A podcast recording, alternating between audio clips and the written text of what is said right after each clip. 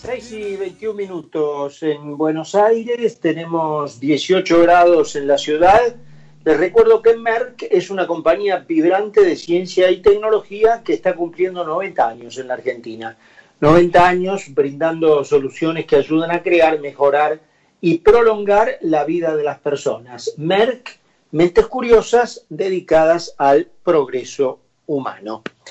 Eh, les recuerdo que habíamos conversado la semana pasada con Julio Cirino, que es un especialista en política internacional que siempre consultamos, eh, y con el que hace muchísimos años empezamos a cubrir distintas elecciones presidenciales en Estados Unidos y conversando con él aquí al aire en concepto, decidimos, bueno, recrear en chiquitito, dadas las circunstancias, el seguimiento de las elecciones que vienen en Estados Unidos, eh, el 3 de noviembre, faltan 20 días. Eh, así que aquella mm, charla de la semana pasada sumamos hoy otra para que Julio, para que con Julio vayamos siguiendo lo que está pasando. Hay nuevas mediciones. En principio estaría el candidato demócrata Biden adelante. Recuerden aquella idea que Julio explicó muy bien la última vez sobre cómo se deciden las elecciones en Estados Unidos por colegio electoral y no por voto popular. Así que ya lo saludamos a Julio Cirino. Julito querido, ¿cómo estás? ¿Qué decir, Carlos? ¿Cómo estamos? Muy bien, muy bien. Bueno, contame lo último que, que tengas. Bueno, te doy, te doy lo último de lo último. Eh, el, son datos de hace cuatro horas atrás. Eh, la fuente es el Financial Times. Eh, en este momento, o hace cuatro horas atrás, teníamos 279 electores para Joe Biden, eh, divididos en 207 asegurados y 72 probables.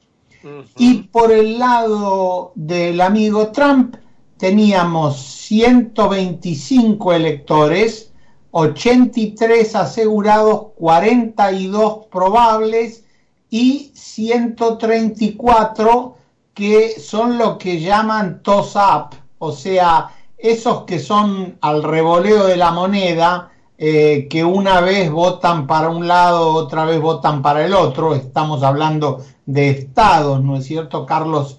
Y, y así está la situación eh, hablando fríamente en, en, términos de, en términos de número, ¿no es cierto? ¿Cuántos votos electorales en el colegio se precisan para ser elegido presidente? 270, querido. 270. 270. O sea, o sea que Biden estaría entre los seguros y los probables, nueve votos arriba de los necesarios y Trump bastante abajo. Exactamente, exactamente. Pero, pero, siempre hay un pero, tenemos eh, estados que realmente no nos esperábamos que estuviera en duda, y te voy a decir Texas, eh, y te voy a decir Florida, eh, que son estados que no se los ve, en términos de las encuestas, no se los ve definidos. Por el contrario, hay estados donde Biden tiene una ventaja importante, y te diría muy importante. Eh, el más significativo es el estado de California, porque California lleva nada menos que 55 electores. Eso tiene que ver con lo que nosotros charlábamos el otro día con nuestros oyentes, donde decíamos, cuidado, que no es como las provincias, que cada provincia un voto, no acá el estado de California lleva 55 electores eh, y de repente... Los electores, los electores, Julio, son la suma de los diputados o representantes, como lo llaman ellos, más los senadores. Exactamente. Eh, eh, y, te, decía, para comparar, ¿no? California tiene, lleva 55 votos. ahora, por ejemplo, un estado como Oklahoma, vos decís, bueno, Trump está ganando por mucho en Oklahoma. Sí, fenómeno, pero son siete votos Oklahoma. Eh, eh, eh, entonces, es, esa es la gran diferencia que a veces nosotros solemos tender a pensar en términos de, bueno, cuántos estados lleva cada uno y, con esto está definido. No, porque, qué sé yo, vos de repente te llevas Utah, eh, te llevas Oklahoma y te llevas Kansas y te llevaste, no sé, 15 electores o 16 electores. Yo me llevo New York y me llevo 30. entonces, esto, esto es un poco contarle a, nuestra audiencia el tema de que el sistema es realmente eh, eh, diferente. Em, hoy va a suceder otra cosa curiosa, Carlos, que eh, yo por lo menos no tengo memoria que haya sucedido, y es que va a haber simultáneamente a la misma hora dos, llamales si querés debate, em, yo le llamo charla, ellos dicen debate, pero donde eh, en un lugar eh, va a estar Biden y en otro lugar va a estar Trump y van a debatir, pero no entre ellos, no entre ellos, van a debatir con paneles, con gente, este, e, en forma... O sea, o sea, Julio, el segundo debate fue en términos formales, como lo vimos en el primero, cancelado. El, segundo debate eh, fue cancelado, sí señor. En teoría. y se ha cambiado por este formato que estás explicando ahora.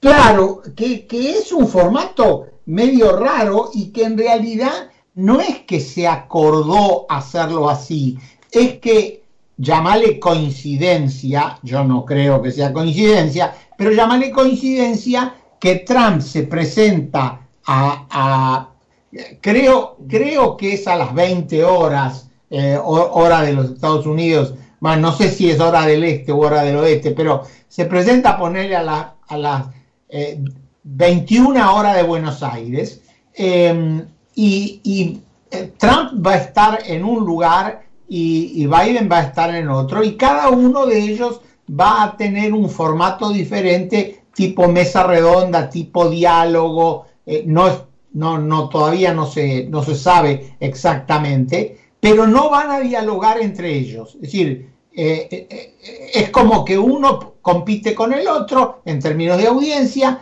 pero no, no dialogan entre ellos porque el debate formal fue cancelado. digámosle a la audiencia que fue cancelado porque Trump no se avino a que el debate fuera virtual, justamente en función de que él había sufrido eh, el COVID-19 y entonces eh, eh, consideraban que era riesgoso este, que participara en un debate junto con Biden.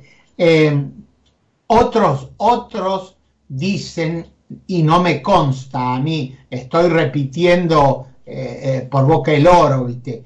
que en realidad esto fue Trump que lo armó porque como venía muy atrás en las encuestas, no quería hacer el debate. Vuelvo a repetir, a mí no me consta, esto es rumor, no es información, yo lo aclaro porque algunos se pueden enojar y me dice, eso es un rumor. Sí, señor, es un rumor, yo te lo comento. Este, eh, Julio, eh, te pregunto porque yo no, no lo conozco, no lo recordaba de la elección 2016, pero hay un señor, un tal Kevin McCullough, que eh, pronosticó con antelación, bueno, siempre los pronósticos son con antelación, ¿no? Eh, pero desde 2006 que eh, viene pegando los pronósticos de elecciones y sorprendentemente, pese a las encuestas y a esta última incluso de tan solo cuatro horas de antigüedad que vos referías recién, él se juega porque Trump obtendría una proyección de 330 electores, mm. con un mapa norteamericano prácticamente invadido de rojo, que es el color republicano, contra unos 208 electores de Biden en eh, un triunfo básicamente en estados del oeste y de Nueva Inglaterra. Todo el resto sería triunfo republicano. ¿Conoces a este señor McAuliffe y, digamos, ante, algún antecedente? No, eh, conozco lo mismo que conocés vos, que es un tío que ha hecho así pronósticos y que ha acertado en reiteradas oportunidades, pero no te olvides que esta es una elección muy, muy, muy particular, Carlos. Mira, te doy, te doy tres datos para tomar en cuenta. Nunca hubo una elección en los Estados Unidos, en la historia de los Estados Unidos, en medio de una pandemia, de una peste, como quieras llamarle. Eh, nunca sucedió una elección en los Estados Unidos donde hubiera tanto voto por correo. Y esto es otra cosa que conviene que le contemos a nuestros oyentes, que en Estados Unidos vos podés votar anticipadamente por correo.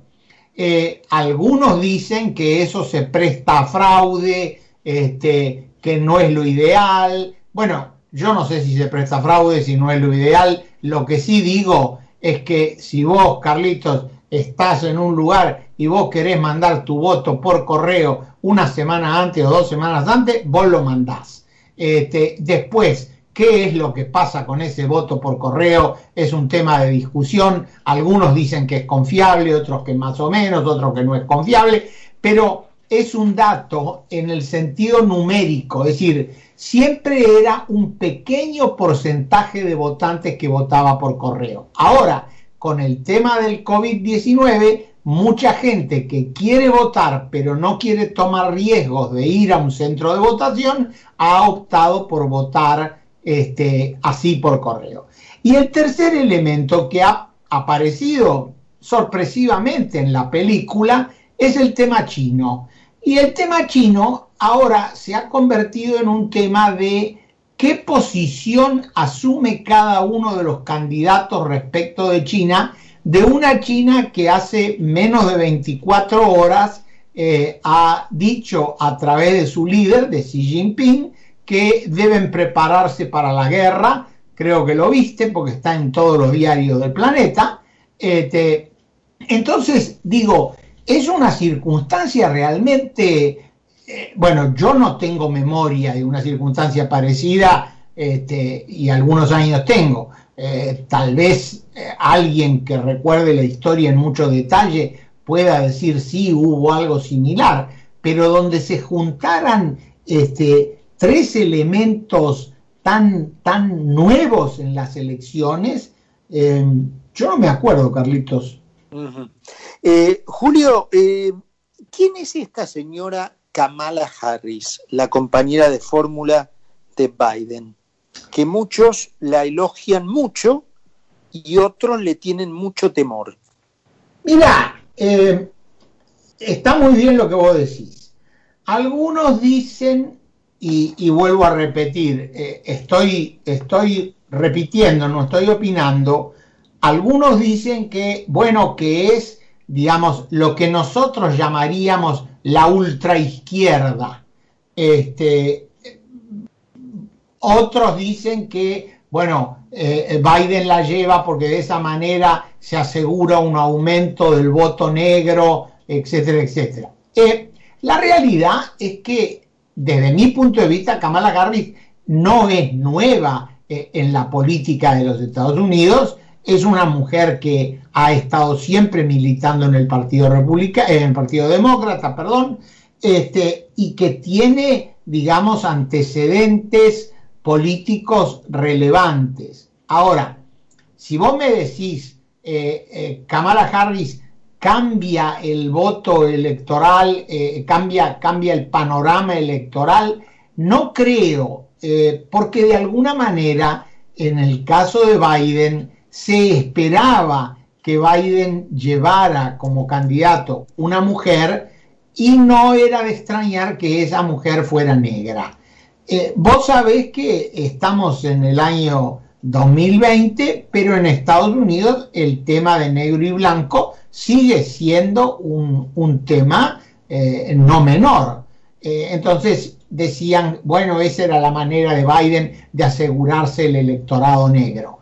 Eh, ¿Es así? ¿No es así?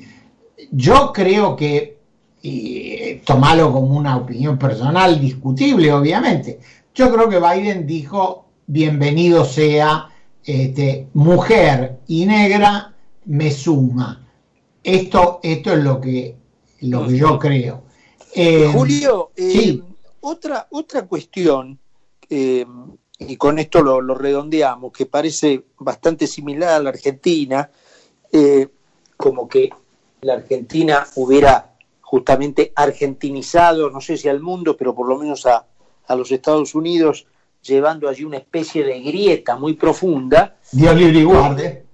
sí, en donde el Partido Demócrata, digamos, o sea, esta gente que cree eso, transmite la idea de que el Partido Demócrata ha sido cooptado por un ala de izquierda muy radical y que llevaría a los Estados Unidos a los umbrales mismos del, socialismo, en muchos casos algo parecido al kirchnerismo argentino. ¿Hay algo de verdad en eso? A ver, sí y no. Sí, eh, coincido en que el rumor está. Ninguna duda, Carlos, estás 100% acertado. El rumor da vuelta. Eh, que bueno, que en realidad vendría una forma, eh, llamarle, si vos querés, de chavismo, este, en fin, eh, un, poco, un poco anuncio catastrofista. si miramos la historia de los Estados Unidos, ha habido presidentes hacia, una, hacia un lado, hacia, vamos a llamarle la extrema derecha, por decirle de alguna manera, o sea, te diría republicanos duros, y ha habido presidentes demócratas duros. Ahora, yo creo que la gran diferencia con nosotros es que el sistema eh, institucional de los Estados Unidos, nadie, por lo menos hasta ahora, nadie lo ha podido torcer o lo ha podido alterar de forma significativa.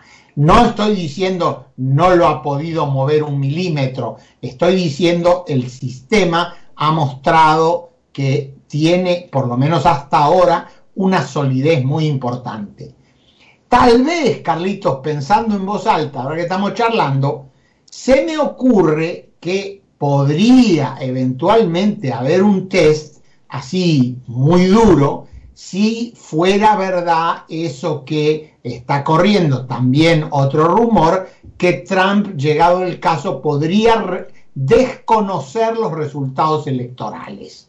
Em, cosa que corre por cuenta del que lo dice, eh, pero eh, es otro rumor que está dando vuelta. Este, que si los, los resultados le fueran desfavorables, Trump desconocería los resultados electorales en base a no sé qué argumento, porque eh, no podés este, hacer como el Tano, porque no mi piace, ¿viste? Así que eh, te, te, te, muestro estos dos extremos que yo creo conforme corran las, las semanas, porque ya, ya la tenemos casi encima, la, la elección, este, estas preguntas van a seguir dando vuelta y, cada vez con más fuerza, Carlos.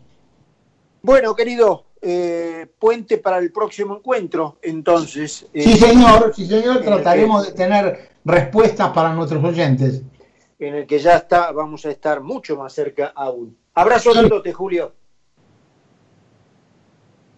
Un, un abrazo, Carlitos. Abrazo, abrazo, querido. Era Julio Cirino, con quien estamos siguiendo, bueno, la previa de las elecciones norteamericanas, muy interesantes. Es notorio cómo se reproduce, como el mismo Julio lo decía, en alguna medida, ¿no? Estos, estas argentinadas, ¿no? Eh, pero bueno, veremos esto último. Yo no quise continuar para no hacer largo esto, pero bueno, Trump se basa en esto de lo que Julio llamado el no reconocimiento de un resultado, en el eventual fraude producido por lo que el mismo Julio explicaba antes en el voto por correo, en donde, según el presidente, se han encontrado en tachos de basura y demás votos favorables a él que habían sido descartados. Eh, no sé si serán invenciones o hechos reales, pero esto es lo que Trump denuncia. 7 menos 20 pasaditas, 18 grados en Buenos Aires, el sol todavía sigue en la ciudad, Vamos a una pausa, la segunda y última del programa, y cuando regresemos estaremos hoy sí con Carlos Poncio de regreso.